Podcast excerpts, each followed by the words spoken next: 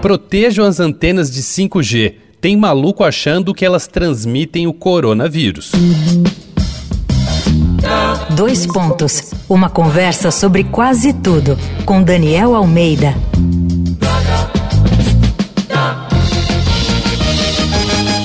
Esse é mais um episódio da série Paranoia Delirante aqui do Dois Pontos para a gente falar de teorias da conspiração. Esse fenômeno que existe há muito tempo, é verdade, recentemente vem adquirindo novos e cintilantes contornos, muito graças à nossa dificuldade para lidar com as redes sociais. E o coronavírus é um prato cheio para mania de perseguição conspiracionista.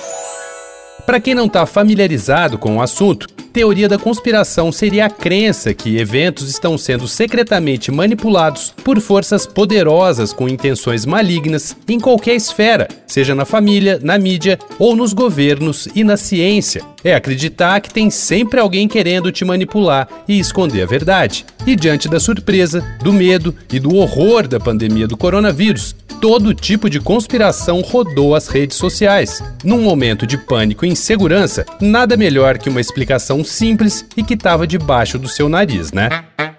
Pois nessa onda alucinante já pintou que a vacina chinesa contra a Covid tinha um nanochip para controlar a humanidade, que Bill Gates, fundador da Microsoft, criou uma vacina em formato de selo que controlaria o acesso à internet de todos os vacinados Teve gente brindando com xixi de vaca indiana e até que o vírus era um tipo de Superman e veio do espaço de carona num meteorito que caiu na China, entre várias outras sandices. Mas vamos ficar com essa aqui.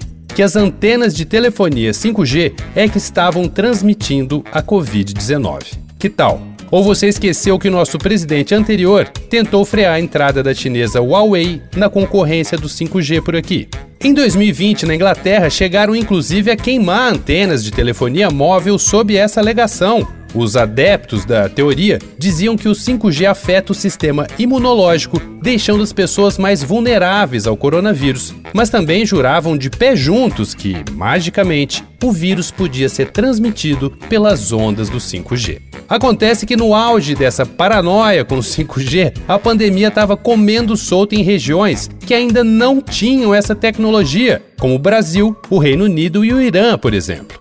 Em uma reportagem da BBC.com, Adam Finn, professor de pediatria da Universidade de Bristol, diz assim, aspas, a epidemia é causada por um vírus transmitido de uma pessoa infectada para outra. Sabemos que isso é verdade. Temos até o vírus crescendo em nosso laboratório, obtido de uma pessoa com a doença. Vírus e ondas eletromagnéticas são coisas completamente diferentes. Fecha aspas. Lembrando também que as ondas de rádio no 5G ficam na extremidade de baixa frequência do espectro eletromagnético, mais fracas que a luz visível. Eles não prejudicam as células, ao contrário da radiação na extremidade oposta do espectro, que inclui os raios solares e o raio-x, por exemplo. Vai lá no arroba Danico Illustration e dá uma olhada nas ilustrações inspiradas na série Paranoia Delirante. Eu sou Daniel Almeida, dois pontos. Até a próxima.